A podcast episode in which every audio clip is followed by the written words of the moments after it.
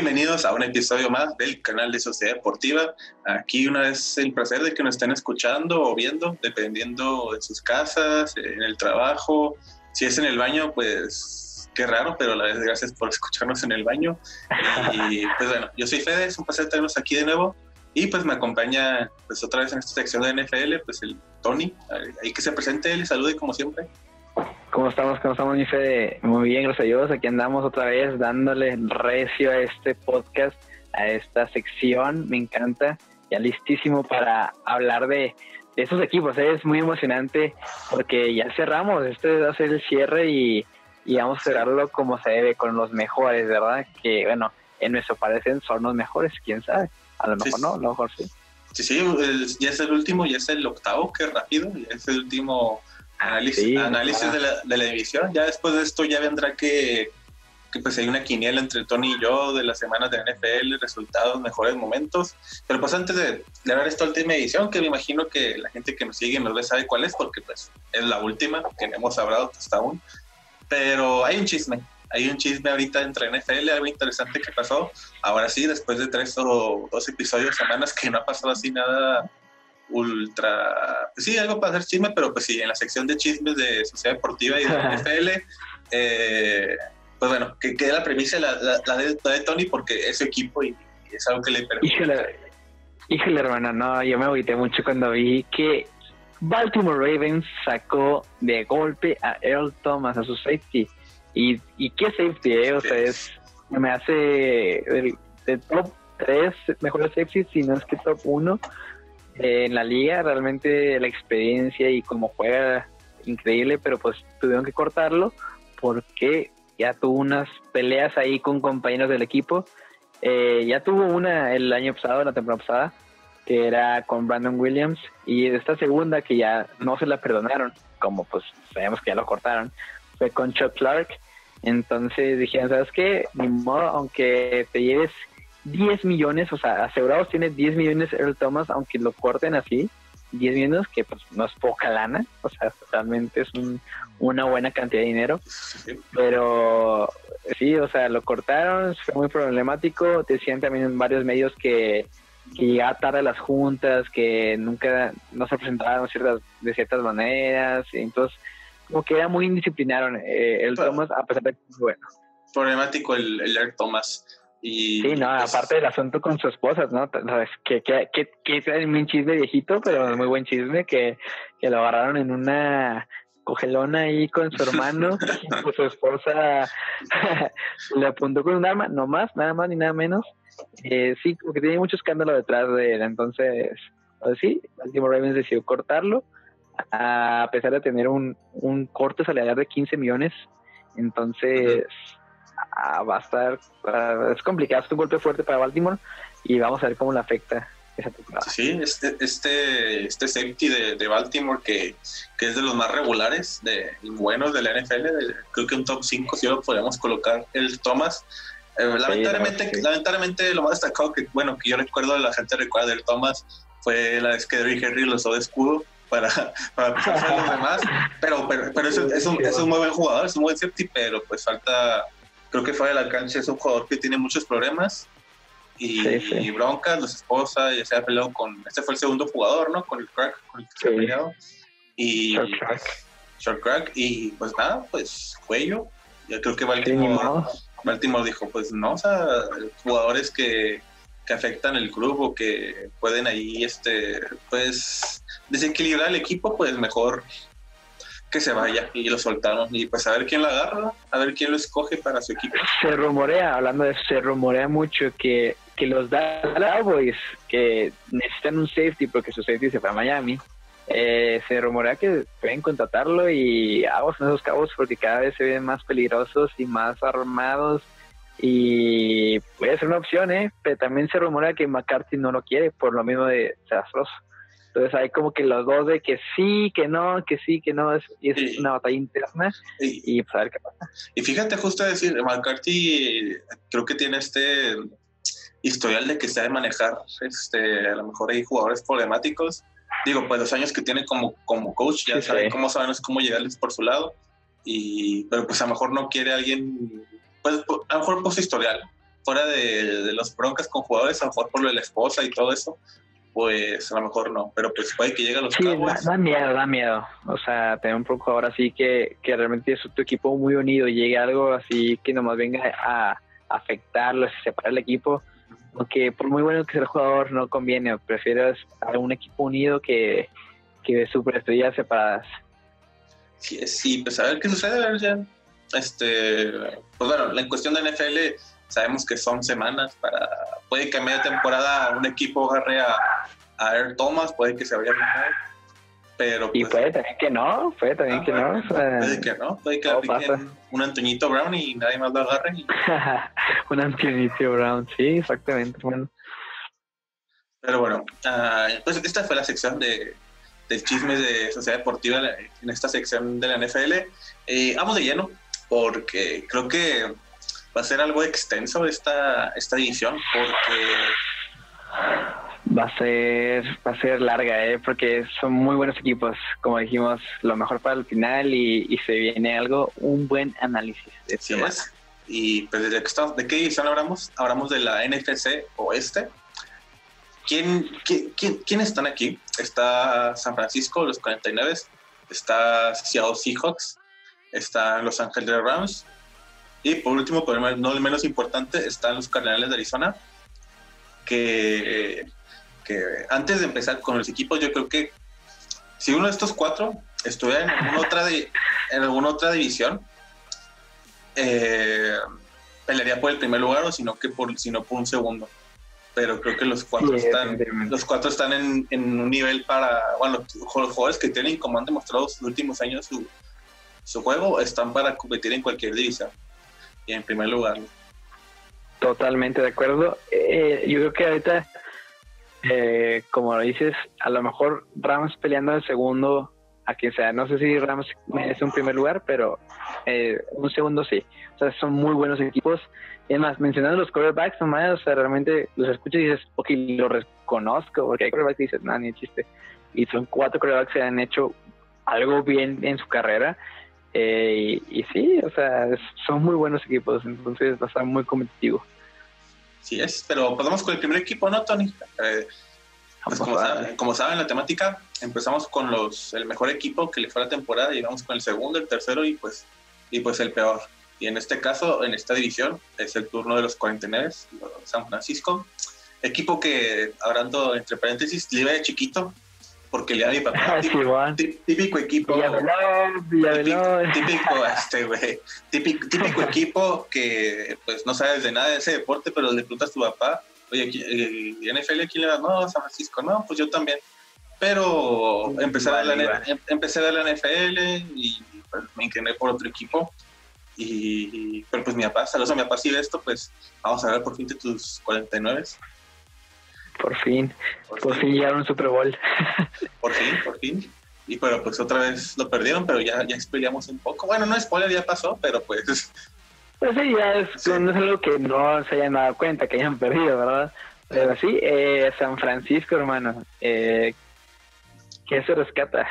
San Francisco, ah, que se rescata, más bien, ¿qué le faltó? Porque creo que le faltó. ¿Qué le, ¿qué le sobra? ¿Qué le sobra más bien? Sí, ¿Qué, ¿Qué, le sobra? Pero bueno, San Francisco, un equipo que terminó 13-3 en la temporada, que nada más perdió contra los contra Seahawks en, en, un partido eh, que se dio en tiempo pues en tiempo extra en overtime que por una, patadita hubieran enganado ese partido pero no pudieron.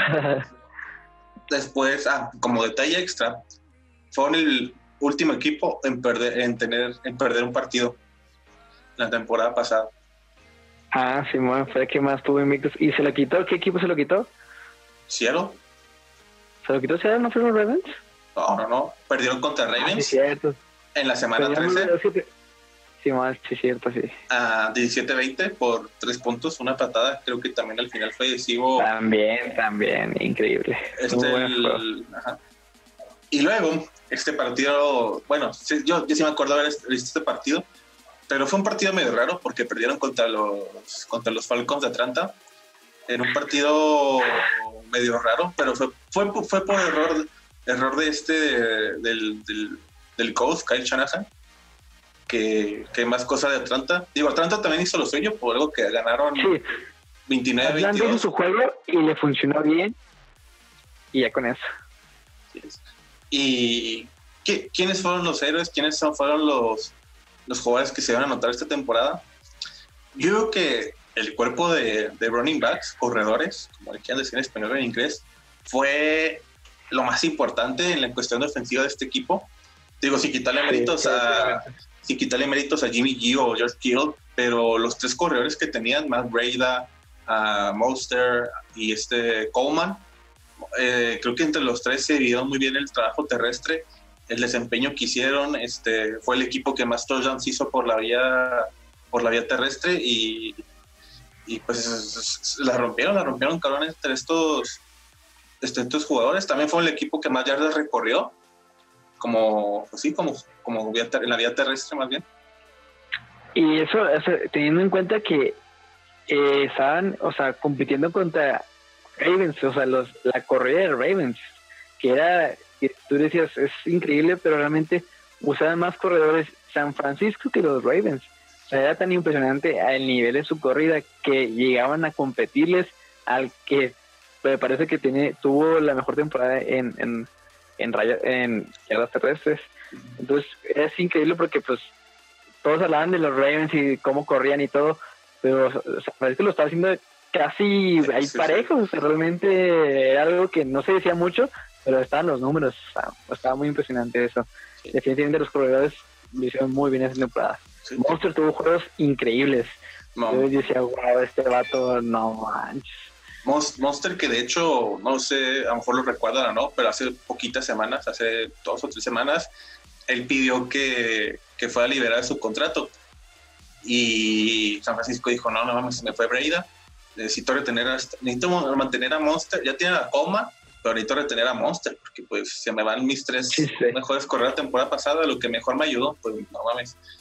Y en efecto, al final Monster, digo, ya nos adelantamos un poco esta temporada, pero renovaron a Monster, renovaron, convencieron a Monster para que se quedara, le dieron un mejor contrato, unos milloncitos, pues con dinero baila, con dinero baila el perro y, y pues ya Monster se quedó aquí.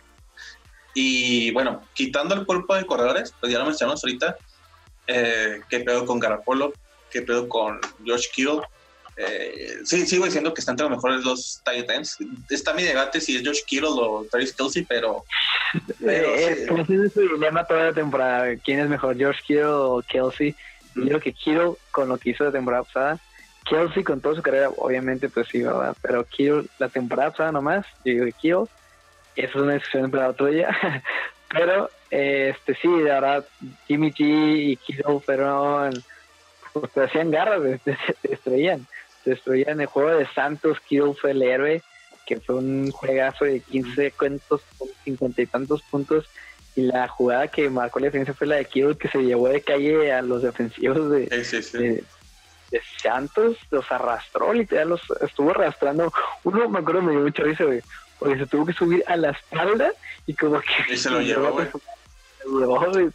Lo hizo muy bien el Sí, sí. Hablando de Jimmy G, mm, creo que no es un coreback que tenga los rasgos de un coreback top, pero lo que tiene que hacer lo hace. O sea, su jale lo... Es, efectivo, es efectivo. Ajá, lo cumple. Yo, yo, creo que si a Jimmy G en un punto se le pide más, a lo mejor no puede hacerlo, pero cumple. O sea, los pases se los da tanto a Josh Kittle, Ah, también estuvo también Divo Samuel, Timo Samuel. Llegó a media temporada este Emmanuel Sanders por parte de, los Broncos. Y, y sí, los receptores no les faltó a este equipo de, de, San Francisco. Y, y, la otra cara también, lo que también, mis respetos, fue la, la defensiva. La, la, defensa de San Francisco fue la abrumadora generalmente, en total, en todos los aspectos, ofensivamente, defensivamente, eh, no permitiendo yardas ni por pase ni por vía terrestre, fue la segunda mejor defensiva con Nick, Bosa, Richard Sherman y, compañía, todos ellos creo que... Y Nick, Bosa ha sido rookie, o sea, pero hizo un trabajo fenomenal. Y su hermano también es muy bueno y se venía aquí también, o sea, es de familia ser tan bueno, pero no manches, ni Bosa, yo creo que la su de su hermano fácil en unos años, y no es que ya. pero sí, sí, es un tremendo trabajo paliando al que se ponía enfrente. Y Sherman, pues Sherman sabemos que Sherman es, es muy bueno, ¿verdad? Que tiene sus deslices, que si, si la caga dices, ¿cómo la regó de esta manera? Pero realmente sí cubre muy bien y lo hace un muy buen trabajo. Sí, sí, creo que la defensa, creo que es un equipo que, que todo funcionó, que todo funcionó correctamente hasta el Super Bowl, pero que tanto corredores, coreback, receptores, línea ofensiva, la defensa, todo se, se juntó y, pues hicieron grandes cosas. ¿no? Les, estuvieron a 12 minutos de de, que, de, que, ese trabajo en equipo, esa conexión este, diera sus frutos. Pero bueno, eh, em, 13-3 en temporada regular. Eliminan a, a, los Vikings. Eh, descansan la temporada, la ronda wildcard y después vencen a, a los Vikings en ronda adicional que se le complicó un poco al principio a San Francisco, pero pues con el plantel que tenían, supieron pagar a Dalvin Cook y pues pudieron eh, ganar el juego. Otra vez la defensa falló. Sí es. Y luego en la final de conferencia juegan contra Green Bay, que pues también Green Bay dijimos que, que la temporada pasada fue un contendiente súper, súper cabrón, o sea, súper contendiente contra San Francisco. Muchos decían que aquí sería el cambio del Super Bowl, pero pues no, no pasó. Pero, pero al final eh, San Francisco logra derrotar a, a, Green Bay, lo vence por 37-20. Que, que, aquí se le criticó mucho, de hecho, a Aaron Rodgers por el pecho frío y algo así, pero pues también peleas contra la defensa con la que jugó, contra con la que jugaron Rodgers y sí, sí, estaba muy difícil competir. Es como lo que dijimos la otra vez, o sea, Green Bay con lo que tenía hizo un milagro, o sea, con los pocos jugadores que tenía hizo un milagro y ser contenido, como dijiste, fuerte. Y realmente se encontró un rooster muy completo, un rooster que hacía bien las cosas, que sabía cómo hacer las cosas y no pudo contra ellos. O sea, es muy simple, realmente. Pero sí, o sea, eh, San Francisco tenía todo, como que no tenía un espacio que dijeras, hijo, ese espacio no es muy bueno, o sea, no, no está bien cubierto, no, no nada, sino todo estaba arriba de lo bueno. no, era, no era tampoco súper excepcional en unos lados, pero todo era muy, muy estable. Entonces eso le da mucha tranquilidad a un quarterback, a un corredor, a un receptor de, hacer su jale. Así es. Luego, pues, ganó la final de conferencia. Dos semanas después van, a, van al Super Bowl ante un Kansas, un Kansas que también dijimos que empezó flojito, que empezó, no sé si confiado o tenía miedo, no sabemos qué pasó, pero pues San Francisco tenía la victoria, tener Super Bowl en sus manos. A San Francisco estuvo a 12 minutos, solamente 12 minutos en el tiempo de juego para quedarse con el campeonato. Y no sé, si, no, no, sé, no sé si hubo una confianza, no sé si hubo eh, pues no sé, ese, ese, ese, confort de que ya tenías el partido ganado y Kansas dijo, ni madre, voy a, voy a hacer este, lo contrario, pero, ¿qué hace decir? Es que con Mahomes del otro lado, eh, aunque aunque no te confíes, aunque hagas las cosas bien, nunca sabes qué puede, qué puede pasar. Es muy impredecible porque Mahomes te saca un juego en 5 minutos, güey. O un, es más, un Super Bowl en 10 minutos, güey. O sea, increíble, ¿verdad? Pero sí, estuvo muy cerca de San Francisco de, de quedar en, el campeón y pues tenía muchas razones para quedar campeón, un buen equipo, buen coach para mí, eh, excelente coach, coach estrella realmente y muy joven realmente también, Cal Shanahan, pero que tuvo también sus errores ahí de no haberse hecho esto, sus decisiones al final en Super Bowl pues pueden, pueden ser juzgadas, ¿verdad? Bueno, así pasa a todos, también a Pete Carroll en el Super Bowl, tuvo una decisión mala y le costó todo, un, todo el campeonato. Y ni modo, pues es parte del fútbol, ¿no? ¿El fútbol, güey? ¿Qué ver? El fútbol, o sea... Ah, perdón, Sí, sí, perdón, es que por una, una ropa pensé fútbol, soccer, güey, pero... Ah, eh, pues así fue la temporada de, de, San Francisco la temporada pasada. Estoy en una nada, lo repetimos de ganar el Super Bowl. ¿Y qué, qué, qué, qué se viene para la siguiente temporada? Que ya son faltando semanas. Em, pues se fue Emmanuel Sanders, se fue a Saints, se fue Matt Breda, se fue a, los Dolphins de Miami. Y, pero vino el draft, un draft que, que, aprovecharon, porque aprovecharon para reforzarse. De hecho, en el, primer round tuvieron dos picks. Uno se fueron por un tackle defensivo, Jason Kylo de, de South Carolina, y el, tuvieron el pick 25 por un receptor, Randu Kayuk de Arizona. Este sí me acuerdo de haberlo visto en colegial. Y tiene, tiene, sí, creo que entra entre el, está entre los mejores 6, 7, creo que abajo de creo que abajo de, de de Hughes y todos ellos está en el quinto, sexto lugar este receptor. Y los siguientes picks se fueron hasta la quinta ronda, o sea, no, no agarraron nada en la segunda, ni en la tercera, ni en la cuarta. Y en la quinta ronda trajeron a un outside linebacker y un tight end. Y al final, en la séptima, un receptor que es que obviamente siempre se puede reforzar un equipo, pero creo que Kansas es un equipo, San Francisco es un equipo especial porque no se fueron jugadores, digo, sí se fue Manuel Sanders y Matt Breda, pero, pero, tienen... Ah, no, sea, había como reponerlos, es como, o sea, bueno, había como que mínimo dos receptores, había dos, tres corredores también muy buenos, o sea, no, no es como que se hayan quedado sin material para seguir jugando en esa posición, sino tenían pues un muy buen backup en el equipo. Sí, sí, y, y pues esa fue la historia de San Francisco, quiénes se fueron, quiénes llegaron. Tampoco San Francisco se reforzó muy bien porque en el, como dijo Tony, en el backup, este, en su mismo plantel, plantilla, jugadores, tenían con qué suplir a esos jugadores que se fueron. Y yo lo veo más fuerte que la temporada pasada, de hecho, para llegar a, a un Super Bowl. Ya aprendieron de sus errores, ya saben, ya saben que en el siguiente Super Bowl no den lo que sea la orden que dio eh, Chalahan o jugador o un sign que no se tiene que repetir. Pero está difícil porque ningún equipo, en la NFC, no ha habido ningún equipo eh, desde hace creo que es 2007, 2008, no recuerdo, que no, que un equipo pues mismo que haya llegado a Super Bowl dos veces. Así que pues, San Francisco tiene, ah, ese, tiene ese récord muy difícil dentro de la conferencia nacional de, de, eso, de que ningún equipo ha llegado a Super Bowl dos veces seguidas y pues la tiene, la, tiene, la tiene cabrón. Sí, sí a lo que damos que su también, o sea, la NFC se puso mucho más difícil que la temporada pasada realmente. O ya hay equipos más competitivos, ahí está más disperso el talento. Entonces, sí sigue siendo un equipazo, va a ser una gran defensa igual, claro, pues lo va a seguir siendo su y todo, pero pues va a ser más competitivo.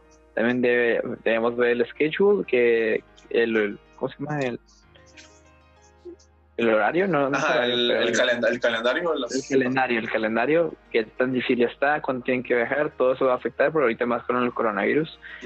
y, vamos a ver qué tal realmente. O sea, yo espero cosas muy grandes de San Francisco, porque realmente me quedé con ganas de más. Eh, del equipo, obviamente. yo me agüité por mi papá. Eh, pues tú por tu familia, yo no conozco a nadie que. Yo estaba aquí en la casa y yo sí, la neta, yo quería que ganara Kansas. La neta, yo sí iba a Kansas y yo sí estaba deseando que ganara Kansas. Pero pues sí me sacó un, sustito San Francisco, ¿no? Eh, como dices, estuvo ganada, pero pues así es el fútbol americano. Sí, y pues sí, eso es lo San Francisco. Terminando los cuatro equipos de análisis, decimos cómo puede que quede, puede que quede. Pero vamos con el siguiente equipo, el segundo mejor equipo de esta división, los eh, Seahawks de Seattle, que terminaron 11-5 un Russell Wilson que creo que ha sido de sus mejores temporadas, pero que fue súper opacada por, por otro coreback, Lamar Jackson. No, creo, creo, que los reflectores estuvieron el Lamar Jackson y también tuvo que recibir algo de esos reflectores este, Russell Wilson, porque pues, por algo hizo 4.000 yardas, por eso hizo 31 pases de touchdown. Y fue, fue bueno, sabemos que el coreback es el, el centro del de un equipo del NFL, pero pues Russell Wilson está más de eso, o sea, es, la cabeza, es el corazón del equipo. Y creo que no fue su culpa por, bueno, se acaban hasta la ronda divisional, pero perdieron por no culpa de Russell Wilson, sino por ausencias, carencias que tenían en otros en otras posiciones, empezando por el cuerpo de corredores, que, que hasta ahorita nomás estaba... Tuvieron que contratar a Lynch. Pues lo contrataron, pero hasta... imagínate cómo qué tan fregados estuvo. Sí, sí, o sea, se tuvieron que traer este... ajá, un, corredor que es de, histórico en la historia de, de Seattle, de, que se retiró, retiró hace dos años y tuvieron que traérselo de vuelta porque nomás estaba Chris Carson. O sea, digo, tuvo tuvo buena temporada, pero creo que arriesgarte una temporada completa con un solo corredor y digo, tenían dos, o tres corredores, pero que la neta no, no cuajaban dentro del sistema. Ajá, realmente no. Eh, pero pues Chris Carson también fue, fue, fue, muy importante, más de mil yardas, 1230 para ser exactos, aquí como estoy viendo. Y ah. creo que es su segundo año, ¿no? no estoy seguro de esto, o a lo mejor estoy equivocado confundiéndome, pero sí creo que no, no tiene mucha experiencia y aún así le fue muy bien. Sí, sí, o sea, es un jugador que menos de 3, 4 años tiene en la NFL. Y, sí. pues sí, tuvo un buen año. Realmente también tuvo unos ahí unos problemas con, el tobillo, me parece unos eh, unos parteaguas ahí que lastimó, ¿no? Realmente hizo una gran temporada, pero realmente hizo Wilson, o sea, como dijimos, los reflectores no fueron con él, fueron con Lamar Jackson, pero al principio se, se denominaba a Wilson como el MVP al principio de la temporada, los primeros que te gustan. Cinco juegos, decían, ah, pues para MVP contra Lamar Jackson, ¿no? Hasta que Lamar Jackson arrasó a Seattle, en Seattle, entonces se fueron como que lo que vamos a ver qué onda, y se fueron por otro lado. Pero realmente la temporada y el liderazgo que tenía Russell Wilson en, en Seattle es increíble, realmente es un líder, eh, es alguien que mueve todo el equipo, es más, da más de él mismo para ganar, o sea, realmente hace cosas que dices, cualquier otro quarterback no creo que lo haría, se arriesga mucho incluso, es muy inteligente y la calidad de pases que tiene es muy bueno. Sus receptores no fueron Metcalf y el otro, ¿cómo se llama? Lockett, Tyler Lockett. El Tyler Lockett, que es su, receptor favorito. Y el Hollister, el Tyrant, que también, ah, hizo el Jacob Hollister, me acuerdo porque estuvo en Patriotas en algún tiempo, pero sí me acuerdo que llegó a ser un muy buen Tyrant. Pero pues lo, lo, soltaron y terminó en Seattle. Y pues es, buen, tiene buenos receptores. Sí, sí, sí, Russell Wilson tuvo muy buenas armas. A Tyler Lockett, Meducat, a este, el David Moore, Hollister, um, Will Dirsey, pero se lesionó media temporada. Así que, pues sí, lo que, tu, lo que tuvieron fue buen por receptores, tight ends. Y creo que uno de los problemas de estos, de estos Seattle, de estos Seahawks, fue la defensa. Digo, estaba, un, estaba Bobby Wagner, uno de los mejores linebackers para mí. Estaba Jadeon Crowney, que, que, también es un buen jugador, un buen defensivo. Sí, increíble, un Clowney. Y, yo creo que se iba a ir, ¿eh? Yo pensé que se iba, por un momento pensé que se iba a ir. Pues técnicamente... ¿Qué pasó? ¿Qué pasó?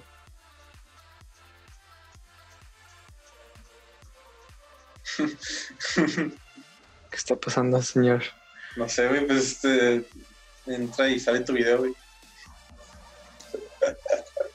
¿Por qué, güey? ¿Por qué está pasando esto ahorita, güey?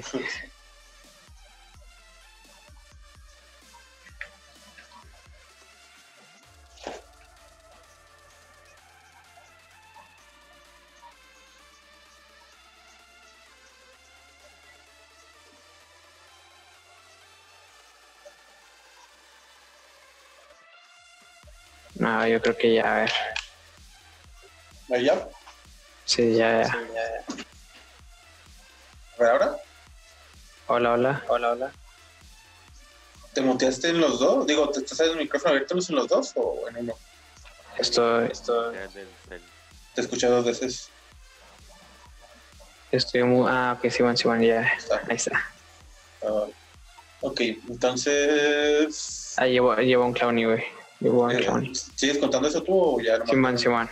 Ok, va. Va, va a aplaudir y sigues hablando tú. ¿eh? Pues una, dos. Sí, yo pensé que no, no iba a lograr estar esta temporada, pero estuvo cerca, ¿eh? estuvo cerca de salirse y, y es una pieza clave en Seahawks. Pieza clave. Y bueno, 11-5 en la temporada regular para, para Seattle. Eh, dijimos, lo que le faltó fue defensiva, que pues fue lo más débil, y también pues un segundo o, dos corredores, pero pues le bastó para llegar a los playoffs.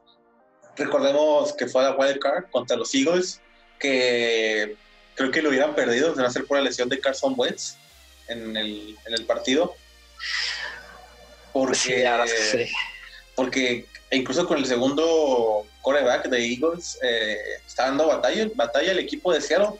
Y, pero, pero, cuando estaba Carson Wentz, eh, estaban apaleando bien cabrón a Seattle. O sea, me, sorprendió cómo, cómo se cambió la actitud de Águilas, A mí, la actitud de Águilas. Creo, que fue el partido en el que Seattle mm, se dio cuenta que tenían problemas en ciertas posiciones, falta de jugadores talentosos, y, pero pues afortunadamente lo ganaron, pero pues chuparon faros en la ronda adicional contra Green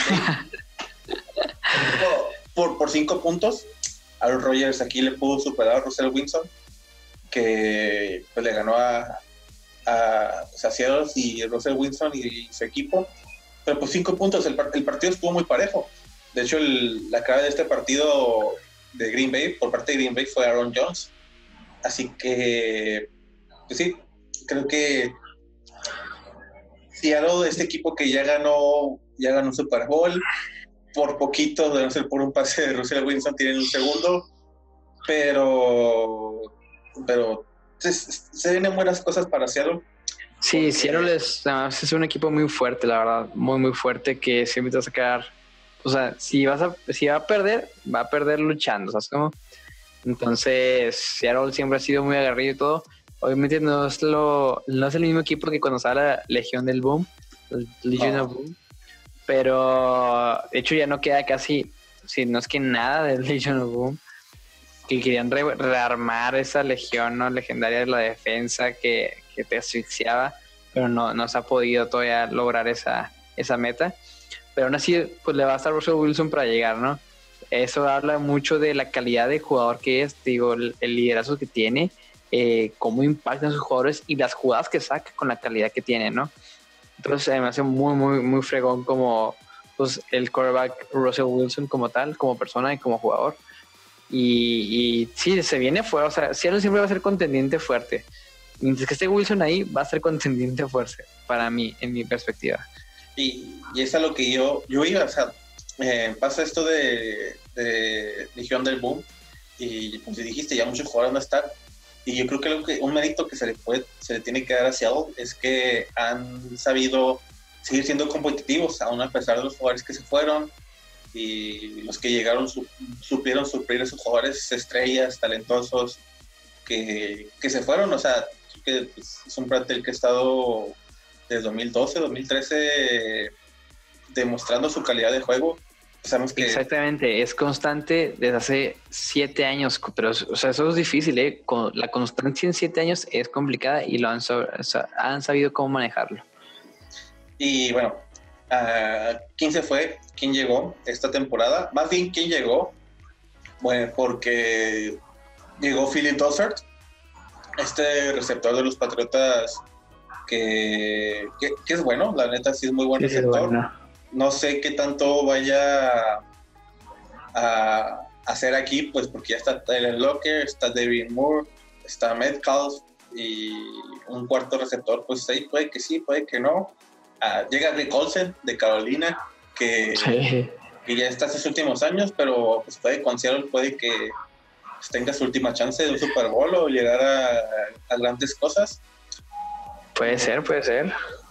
Y por último, pero lo menos importante, llega este Carlos Hyde, el corredor de Houston, que si, si dijimos nomás estaba Chris Carson, a lo mejor a la llegada de Carlos Hyde le ayuda para que Chris Carson no, no, no, sea el corredor más atacado del equipo, sino que se puedan emparejar y saber dividirse muy bien los, Sí, sobre todo eso para, para, la división de trabajo, ¿no? Porque si pones el trabajo de un jugador, de una posición, a un solo jugador, va a ser muy castigado, muy castigador para ese jugador, ¿no? Va a ser muy físico y se va a deshacer mucho más rápido que cuando tienes dos, tres corredores en este caso.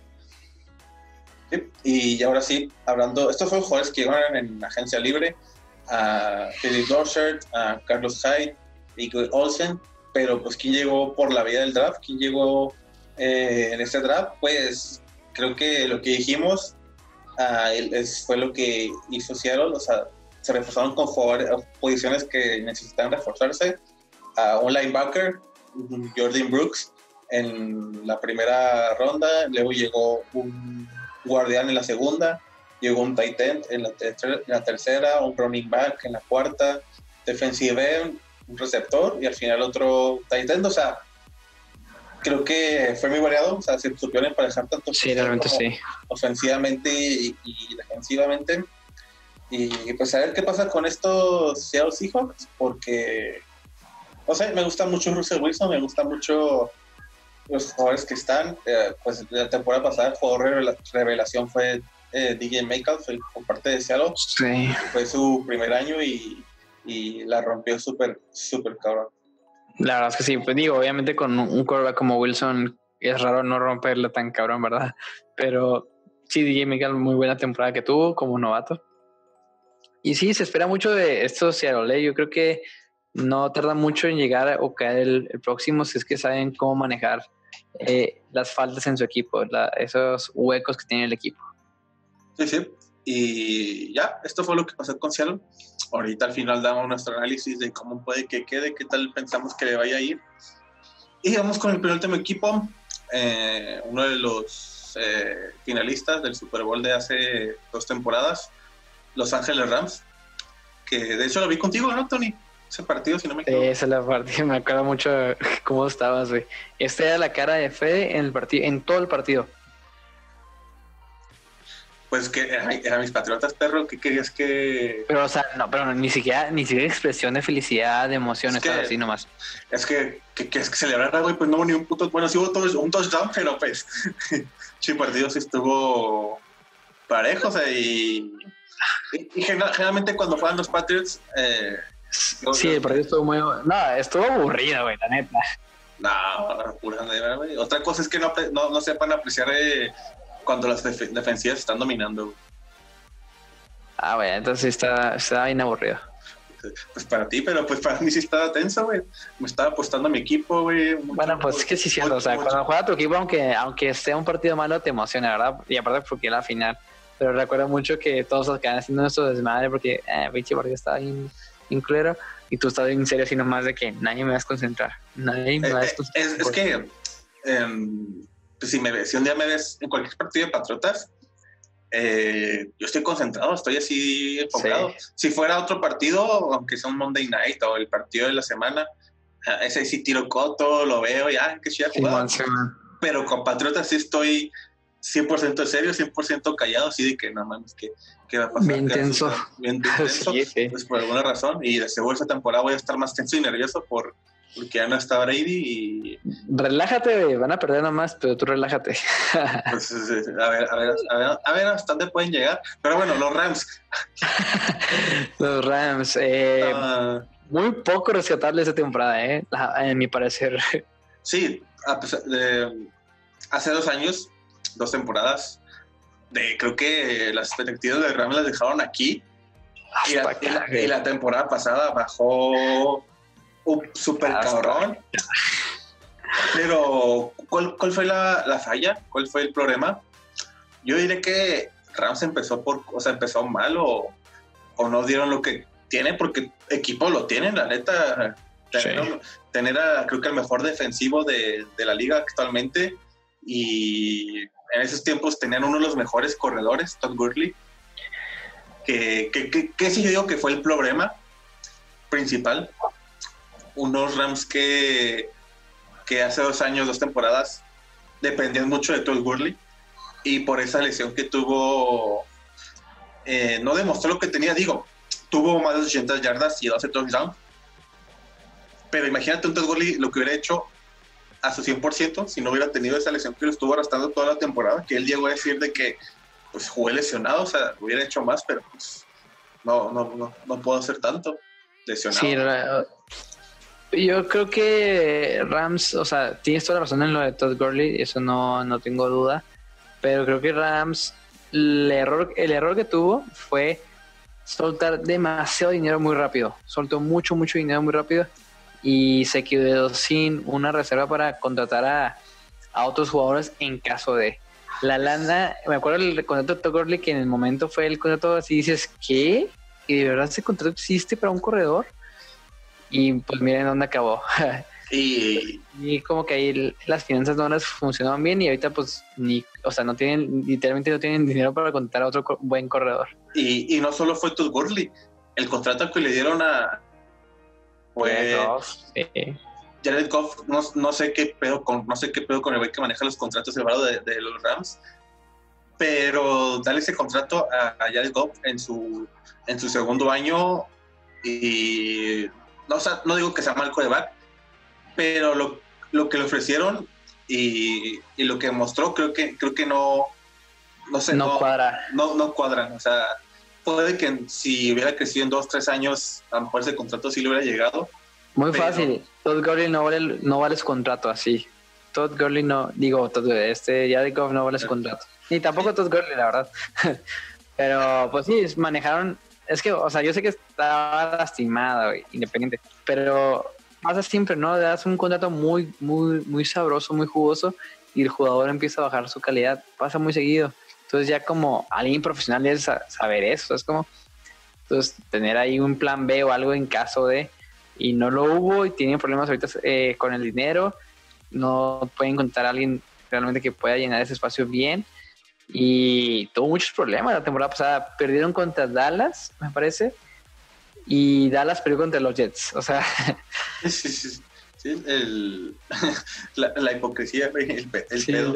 Pe- Pero, miren, ah, si alguien ve los datos de Jared Goff y dicen estos güeyes están pendejos porque pues, tuvo más de 4.000 yardas, 4.600 para ser exactos, 22 pases de touchdown, pero no, no, no todos los méritos son para Jared Goff, o sea, creo que el güey tuvo, tuvo el mejor cuerpo de receptores, ese güey le puede lanzar algo, el pase más cool de la vida y esos receptores los pueden recibir súper cabrón.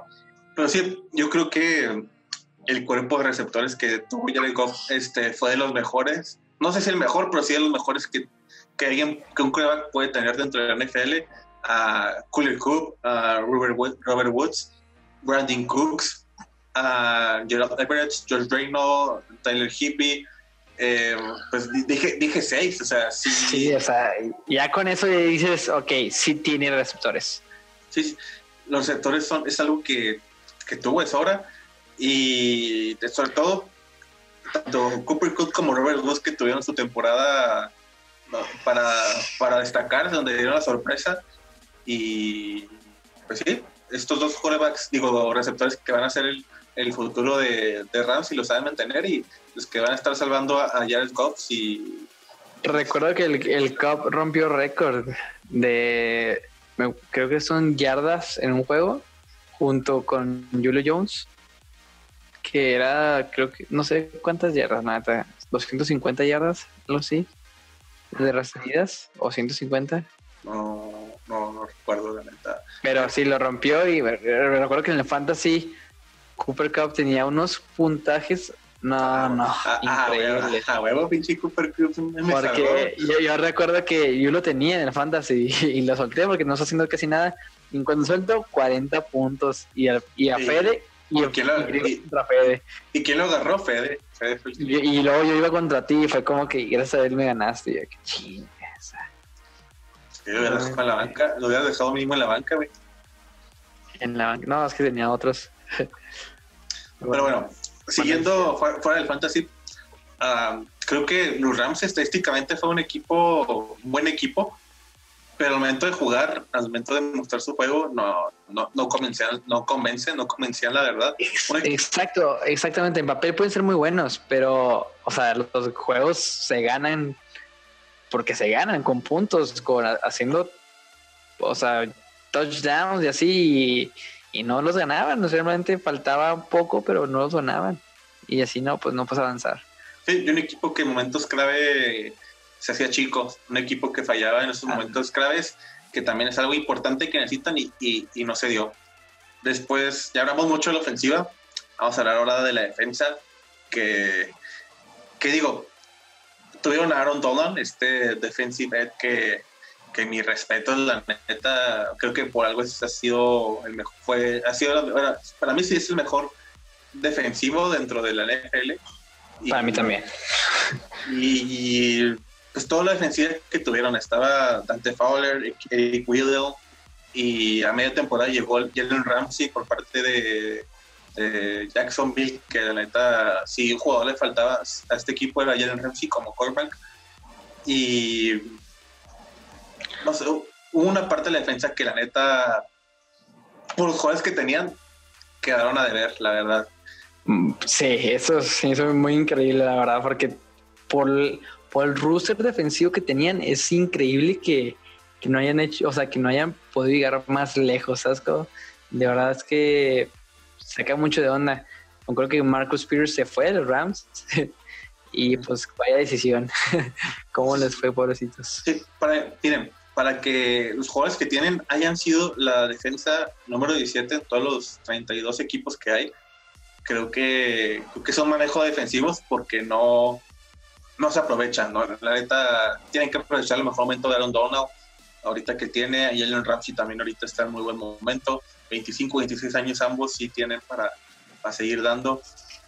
Y pues 9-7, ya, ya lo habíamos comentado, que no les bastó para llegar a, a playoffs. Y vemos este, equipos como, con, pues equipos que con récord de 8-8 ah, clasifican a playoffs, pero pues es un equipo que terminó 9-7 y terminó como tercer lugar. Y hay equipos que terminan segundo lugar eh, con récord perdedor y, no clasifican. Imagínense este que quedó con récord ganador y quedó en tercero. O sea, así de carón está la temporada. Digo, bueno, esta división. ¿Y qué pasó? Eh, ¿Qué se viene? ¿Quién se fue? ¿Quién llegó? Porque sí tuvo ahí algunos... Más bien que se fue porque por culpa del contrato de Gurley, el de Go, no tienen mucho con qué reforzarse. Cortaron cabezas. Cortaron cabezas. Ah, se fue Brandon Cooks, se fue a Houston que también Brandy Cooks después de lo que hizo Woodsy y Cook, eh, creo que ya era momento de... sí, ya es, ah, vamos, Adiós. Vamos, a liberar un poco de, de cap salary, del, del, salario, del dinero, así que pues ni modo Cooks te vas. Uh, Todd Gurley se va a Atlanta. Atlanta. También para aliviar un poco ahí este, su cuestión económica. Y creo que lo que más se dolió es la defensa ya dijo Tony, pues fue Marcus Pirus en un punto, se fue y ahora se fue de lo poco rescatable junto con, con Ramsey y, y Aaron Donald, fue Dante Fowler y se fue. Es este ah, la, linebacker que, que está haciendo bien las cosas y, y a pesar del tiempo que tiene se fue. Eric Will también se fue, este full safety, que no sé, a lo mejor, se fue Eric Will. Will se hace muy buen jugador. O sea, yo ya estaba grande y veterano, ¿verdad? Pero sigue siendo muy buen jugador. Que ya en el último año, pues bueno, ya bajó un poco más su calidad, pero pudiste haberle, bueno, yo pienso que pudieron haberle sacado más. Pues a lo mejor suplen eh, esa posición de safety con el Thomas, así que no, sabemos. Nunca sabemos. Que vaya a pasar. Y esos los jugadores que llegaron, y bueno, que se fueron más bien ahí, llegó importante así en, en los Rams, en la agencia libre. ¿Y quién llegó en el draft? llegaron 100%. Los, los Rams se inundaron, quiero decir un poco, pero no, la neta se inundaron mucho, porque cambiar jugadores por picks de primera, de este... Por ronda Ajá. Entonces, ajá, o sea, tuvieron eh, su primer round, bueno, hasta el tercero por, por un corredor, que es lo que necesitan ahorita por la ausencia que tienen después de lo de Tuz Gurley, eh, un running back, un cornerback y entre receptor, cornerback, eh, corredor, déficit tackle, fue todo pues, lo que llegó, pero no jugadores, jugadores que no convencen la neta y hay jugadores de segunda y tercera ronda que digo, ah, este sí, este no. Ya a partir de la cuarta o quinta, ya es como que verga, quién sabe quiénes sean. No ya, fue relleno, ya fue relleno nomás. Ajá. Pero sí, pero que relleno en Naruto. Pero después de este de ahí. Eh, pero sí, em, creo que algo está pasando en, en Rams eh, la mala administración del equipo, el mal manejo de directivos que no, que están perdiendo este plantel, que están perdiendo, pues sí, están perdiendo ese nivel para competir en esta edición que, que, que es muy necesaria, la verdad, y que, y que el equipo de abajo lo está haciendo bien y puede que Rams quede en último lugar. Es que hoy ahorita todo es posible en esa edición realmente, porque o sea, está, está muy reñido, no sabemos qué para esta temporada, pero como se dio Rams la temporada pasada, aguas, aguas, porque se nos puede ir un grande, ¿eh? Bueno, pues grande entre comillas, pero sí, sí se puede venir algo peligroso para los Rams y... Si, si los Rams no hacen nada deportivamente, ni siquiera pueden disfrutar de su nuevo estadio, que, que, está, que va a el pero ¿Sabes cuánto cuesta el, nuevo estadio? Es el, creo que es el más caro de todos. ¿Cuánto? Medio bi... Ah, no. ¿Cuánto era? Ah, 5 billones, güey. Billones, güey. Ah, su puta madre, 5 billones. 5 billones de dólares, güey. ¿Sabes cuánto costó los Dallas? No, no. 1.8, güey. O sea, para que es una comparación. Le das costó 1.8 y, y este vato, esos vatos va a costar 5 billones. No, Y creo que el Sofa, el, el Sofa Stadium creo que va a tener una capacidad para 80 mil personas, ¿no? 90 mil, casi los 100. Creo que. Sí, no, no, algo así. Creo que, creo que en eventos, o sea, que, que sean este, pelas de box o lucha libre o conciertos, pues eso de que abajo ya no tiene que ocupar tanto, eh, meter más lugares y sí, sí supera los 100 mil, pero pues sí, pues, ese estadio está preparado para, pues, para el Mundial de 2026 aquí en Estados Unidos, en México y en Canadá, pero sí que... Hasta centros comerciales, güey, al mismo tiempo que, estadio. Verde, güey. No sé, yo quiero, tengo ganas de ver ese estadio ir y verlo enfrente, entrar y. Yo también, la neta. Y, ver qué tal, más que el de, la, el de las Raiders en Las Vegas. Sí, o sea, ya, ya el Raiders está muy chido, muy bonito por dentro porque está negro, pero me da mucho más ganas ver el de los Rams y de los Chargers. ¿Qué nos, qué queda más cerca, Las Vegas o, Los Ángeles? casi igual. ¿Neta? Sí, como 12 horas cada uno. 12 es, como, es como los Ángeles es para la, la izquierda del mar. Ahí Las Vegas es el otro lado. Ajá, pues para arriba, es, bueno, poquito de arriba tirando a la derecha, sí. Sí, yo me, he ido en carro en los dos y son como 12 horas cada uno. Verde. Pero bueno, ya basta de geografía, güey.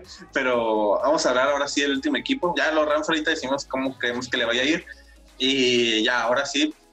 Y es, es el que más está emocionado porque. Yo también, la verdad. No, no sé si decir la palabra, bueno, voy a, quitar la segunda palabra, pero es mi caballo, Arizona Cardinals, por decir la palabra negro, pero es mi caballo. o sea, my black horse. Pero no, está peor, güey. no, my, my, uh, no sé, misery horse. Voy, voy, a decirle, voy, a decirle, voy a decirle mi caballo sorpresa, suena más chido. pero, pero mi caballito ahorita es este los Cardenales de Arizona la temporada pasada terminaron 5-10, pero pues no mames, contra los equipos que, que compiten. Enfrentarte seis veces a los Rams, a, San Francisco. Seis veces. Bueno, seis veces, O sea, enfrentarte seis veces a, a Seattle, a San Francisco y a. Ah, sí, y a Rams. Y a, los Rams sí, sí, sí está cabrón. Sí, no está. O sea, ahí son perdidos los seis, prácticamente. Eh, de esas cinco victorias, ahora también el calendario del, de los la temporada pasada estuvo muy cabrona. Simón. Perdieron, perdieron primero contra Ravens, perdieron contra Carolina. Carolina pues fue el momento cuando Christian McCaffrey la andaba rompiendo, así que pues entiende. Perdieron contra Seattle. Le ganaron, a, le ganaron a Cincinnati, eso pues cualquiera. Le ganaron a Atlanta, le ganaron a los Gigantes. Perdieron contra los Saints, San Francisco, a los Bucaneros de Tampa Bay, San Francisco otra vez, los Rams, Steelers, le ganan los Browns, le ganan a Seattle y al final pierden contra Rams. O sea, contra los equipos que, que Arizona era superior, les ganó, pero contra equipos que, pues ya dijimos, este, San Francisco, Saints, eh, Baltimore. Pues, Digo, ganó, ganó uno con Seattle, güey. O sea, ya eso es mucho, es como su Super Bowl, güey, para ellos. sí, sí, sí. ¿Y por qué me gusta tanto? Yo creo que la palabra o el jugador eh, es Kyler Murray. Eh, su primer año y ganó el trofeo como el, novato ofensivo del año. Más de 3.700 yardas, 12 pases de touchdown. Y no sé, o sea...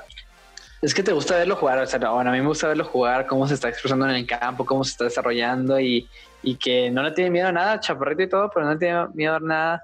A mí se hace mucho como un Russell Wilson, pero pues joven, o sea, no. Sí, sí, Russell Wilson en sus inicios.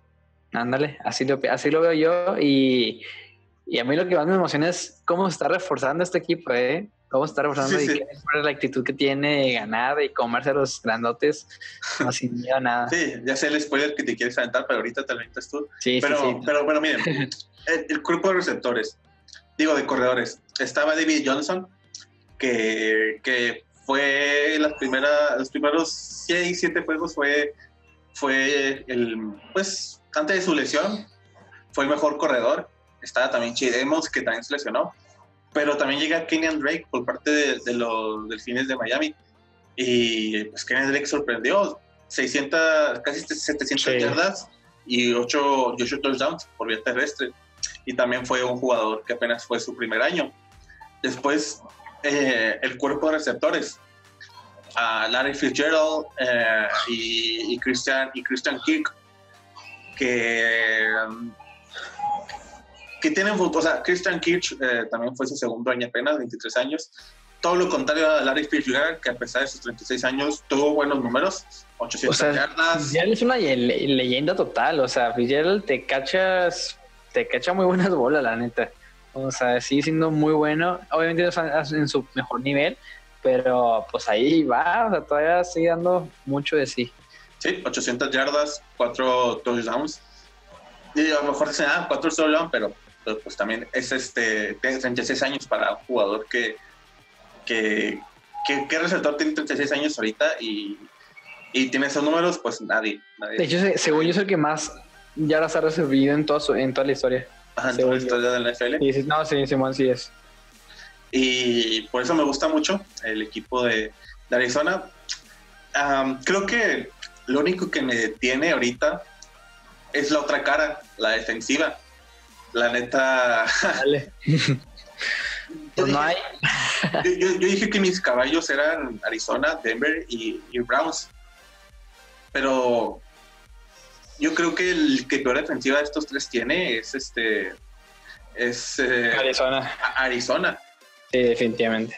Sí, y ahora sí, avíntate, antes de hablar de, del draft, avíntate ese, ese, ese, jugador que llegó por, por la agencia libre, Tony pues el receptor número uno para Fede y para la mayoría de los jugadores es este DeAndre Hopkins, recién salido de los Tejanos, los Houston Texans. Entonces, pues se viene un cuerpo de receptores muy interesante, o sea, muy, muy interesante. DeAndre Hopkins, que, que llegó, neta, eh, neta, que hizo este trade, es un puto genio, o no sé qué, no, no, no sé qué hizo, o sea, el de Arizona sí, y es un estúpido el de Houston. el de Houston. Porque, totalmente. porque dar a Andrew, recibir a Andrew Hawkins por un pick de segunda ronda, uno de cuarta, y David Johnson, e, es, es algo que, que tú lo haces en Madden y te dicen, no mames, pendejo, esto no, esto nadie te lo va a aceptar. Ah, esto no, aquí no hacemos esto. aquí no hacemos esto. Y Andrew Hawkins, o sea, eh, no, o sea, ese trío de receptores, este Christian Kirk, Larry Fitzgerald y Andrew Hawkins va, a estar cabrón. Si, si alguien necesitaba en Murray ahorita, e, es un jugador como de Andrew Hawkins. Porque está en el punto medio, no está ni tan viejo ni tan joven como Exacto, exacto. Y, o sea, Larry Fitzgerald, pues ya pasa su mejor momento. Y Andrew Hawkins, creo que como terminó en Houston, eh, está en su está en su momento en su prime, está en su prime, en su prime y con lo que hizo con Deshaun Watson, uh, Kyle Murray tiene un estilo medio parecido al de Deshaun Watson. Eh, por ahí va, por ahí va. Así que, así que puede, puede funcionar esta dupla. Y, Y bueno, e, esa fue la sorpresa que tuvo.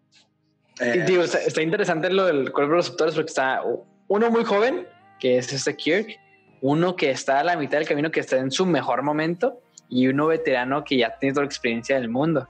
O sea, en cualquier momento Kyler puede decir, ¿sabes qué? Pues no se puede mucha atención a Kirk, me voy con el FUM, lo conecto, a ah, Hopkins, está solo, FUM, lo conecto, Fidel en cortito, FUM, lo conecto. O sea, realmente Kyler tiene muy buenas opciones y puede hacer mucho daño. Puede hacer mucho daño, pero la defensa sigue sin convencerme eh, tanto a ese nivel. Em, ¿Qué pasó en este draft? Eh, ¿Quiénes llegaron y en qué se enfocaron? Y yo creo que viendo lo llegó por parte del draft, eh, se ve que fue la defensiva, empezando con en la primera ronda, llegando este linebacker de Clemson, Isaiah Simmons, que la neta Arizona le, le llegó, no, no, no, lo esperaban yo creo, la llegada de Isaiah Simmons en el, en el pick 8. Yo pensé que se entre los primeros cinco y al final pasó el 6, pasó el 7, Arizona dijo, no mames, eh, hay que agarrarlo sí o sí. Una maravilla que haya llegado. Sí, sí, y más Arizona, que creo que lo que más le falta ahorita es la posición de linebacker. Pero después, ¿quién llegó? Llegó un tackle ofensivo para, para cubrir un poco y ayudar a, a Kyler Murray y compañía. Llegó un, un tackle defensivo, llegó otro tackle defensivo, ambos en cuarta ronda. Luego en la sexta llegó otro linebacker. Y por último, llegó un corredor.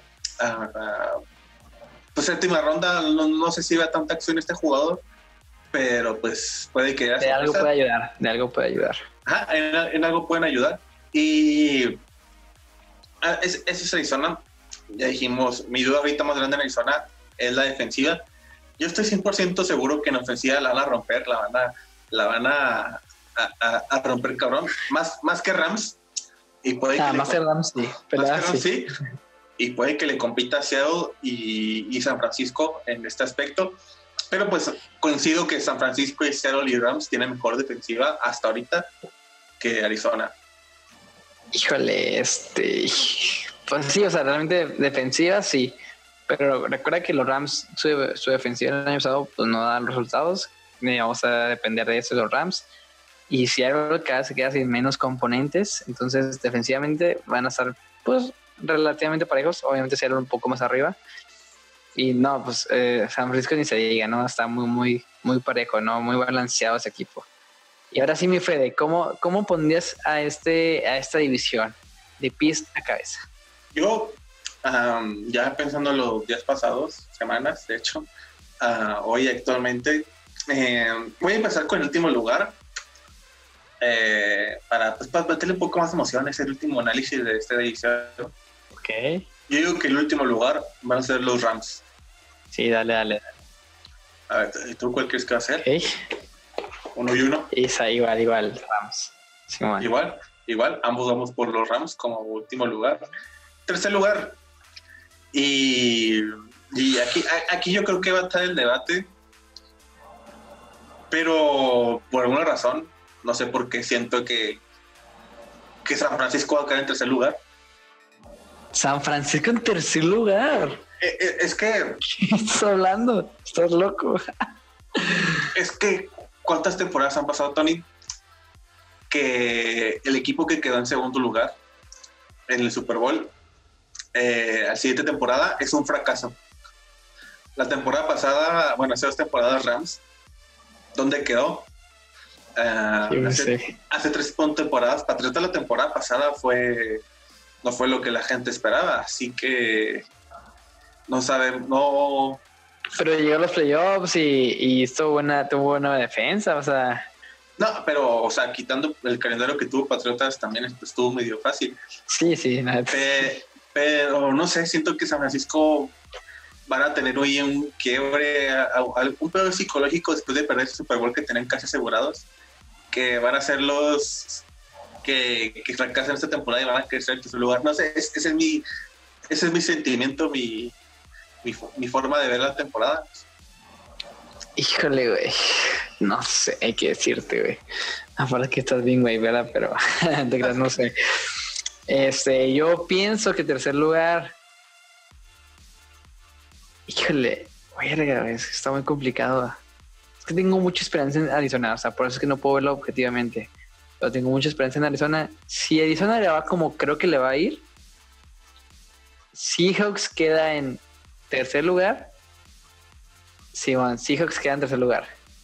Verde. Simón. ¿Seguro? Después de lo que hizo Russell Wilson, Chris Carson, Lockett, Melcott, llega que Colson, Philly Dosser, Carlos Jairo. Es que están llegando mucho, mucho, mucho al Wilson, güey. Están sacándolo mucho del, del pocket. Entonces, no sé, güey. No sé, no sé, no sé. Está sacando del packet, pero 4000 yardas y te tienen pase de touchdown. Sí, o sea, es muy bueno fuera del pocket, pero aún así, una lesión, güey. Si te acaba Russell Wilson se te acaba el equipo, güey. O sea, yo creo que hay muchos puntos que ver, ¿no? Pero yo creo que amo a Russell Wilson, lo, lo adoro y amo al equipo, pero creo que están en reconstrucción y se van a enfocar en eso, en reconstruirlo poco a poco. Y no, no tiene la legión del boom que tenía antes y a lo mejor, no sé, algo por ahí falla, le pegan más, no sé. No, no, no, no confío tanto en la defensa tampoco. Bueno, pues entonces, Tony, tercer lugar, eh, Seattle y yo digo que San Francisco. Segundo lugar. Eh, creo que Kodama, creo que estamos de acuerdo en segundo lugar. Vamos, yo, yo, dijiste Seattle, no te creas. Ah, yo digo que Arizona. sí, Arizona va a quedar, yo digo que va a quedar en segundo lugar y va a llegar a la wild card, pero es algo que vamos a dejar para otro. Para sí, otro, otro día, para otro, día. Video, pero queda como segundo lugar Arizona. Si todo sale bien, si se aprovechan los refuerzos que llegaron, si, si el Murray da el siguiente paso y sigue demostrando, eh, pues el año pasado fue el mejor ofensivo novato del año, mm, pues tiene sus méritos, a ver qué tal. Y ahora con más armas, más peligroso, güey. Así es. Y sí, Arizona como segundo lugar, no sé tú cuál...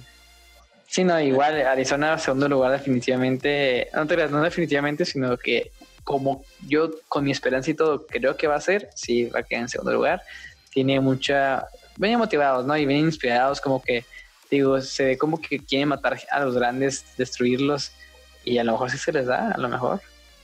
Uno nunca sabe qué, puede, qué sorpresa puedan dar. Ahora sí, um, el primero, y otra vez, aquí no vamos a coincidir, pues ya dijimos. ahí cambiamos el.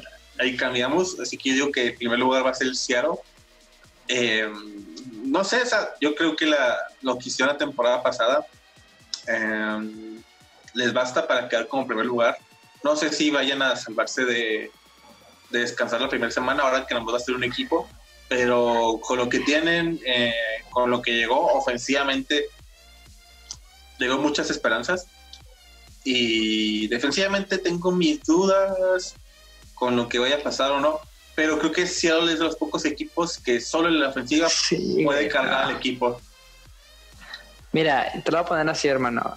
Seattle ganó muchos juegos, pero por muy poco, por muy poco, muy, muy cerrado. O sea, era juego de cualquiera y obviamente pues los ganó Seattle, ¿verdad?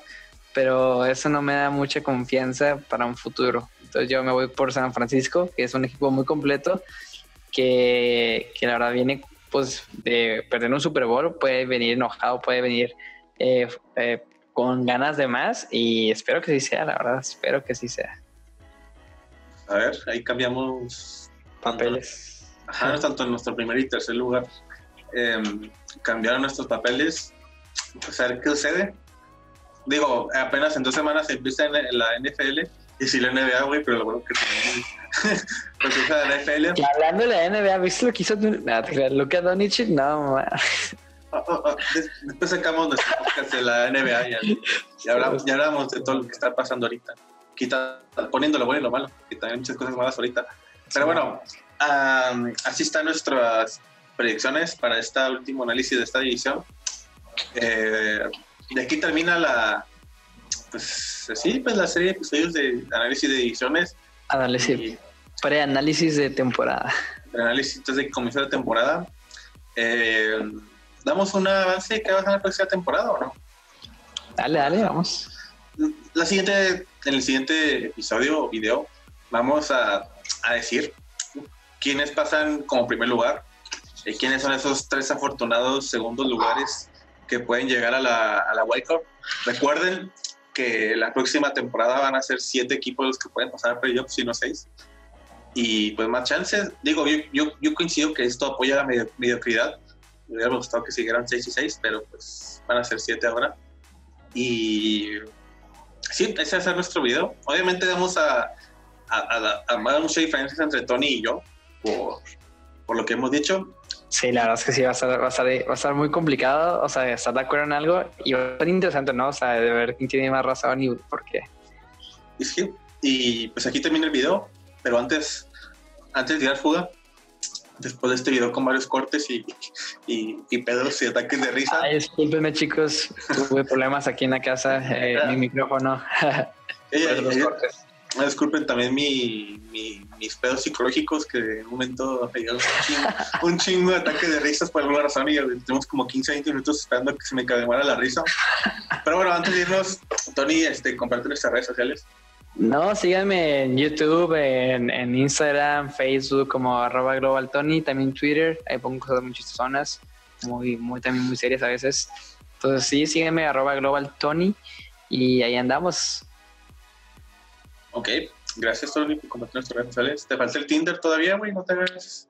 En Tinder me van a encontrar si quieren, o sea, pero o mejor yo los encuentro a ustedes. Va pues, uh, ¿con quién empiezo? ¿Con quién empiezo, Tony? De los tres. Con, con máscara, dale con máscara. Vamos a, ah, vamos a pasar con el, con el MC, el Mr. Cogelón, Máscara Celestial. uh, máscara Celestial en TikTok, en Facebook, en Instagram, eh, en YouTube, obviamente. Eh, en Twitter también, hasta poquito de su Twitter, así que sigan la máscara. Uh, la música, la persona que edita estos videos, Access Music, que ya muy pronto está por sacar su cuarta rola, su tercera rola, de hecho. Uh, lo pueden seguir en Spotify, iTunes, YouTube, Facebook, uh, Instagram, Twitter, eh, alguna otra que. Ah, ya, ya, está, ya, ya, está en, ya está en Twitch también, ya nos acopló el señor. Ah, en Twitch, claro que sí. Eh, el Axel 5333. Eh, ah, ah dice, dice que el señor productor que el 25 de septiembre se está en la nueva rolita. Eh, ahí para que, para que, bueno, al rato lo van a escuchar aquí en este video y aparte van a poder después buscar en Spotify, iTunes y así.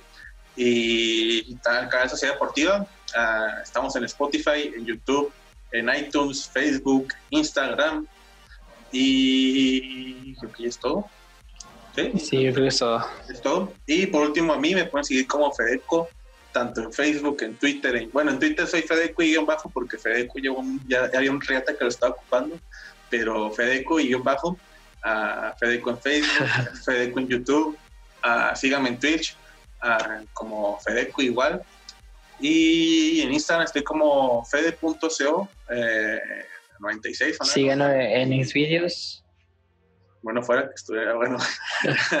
y y ya, creo que es todo por el, por el video del día de hoy. Ah, ahí síganos, escúchanos, suscríbanse, denle like. Y pues nada, Tony, gracias por estar aquí una vez más. Ya terminamos. Ya no, voy decir, acabó. no voy a decir que esta sección es virgen porque ya son ocho episodios. Ya después de las ocho copias, ya eres, un, ya eres un experto, pero. Ahí le llevamos, hermano. Qué rápido pasa el tiempo. Ocho semanas, técnicamente son dos, dos meses, así que. Dos meses. Pero bueno, uh, pues gracias por estar aquí. Nos vemos en la siguiente. Y, y pues ya, los, a los que nos escuchan, pues quédense en casa, no salgan a menos que sea muy necesario. Eh, ah, síganme de Fortnite. Eh, agréguenme para jugar. Cabe aclarar que antes de empezar esto, a grabar este podcast, este, jugamos Fortnite, eh, Tony y otro compa, y, y, ganamos una, ganamos una. Y ganamos una y otro tuvimos 25 kills, o sea, nos aventamos a medio lobby. O sea. No, un, un, cuarto de lobby, que son 100. Ah, sí, verdad, un cuarto de lobby. Bueno, hasta aquí, aquí, hasta, aquí nuestros, hasta aquí nuestro Spot Gamer. Nos vemos hasta la próxima. Chido, se la lavan. Adiós.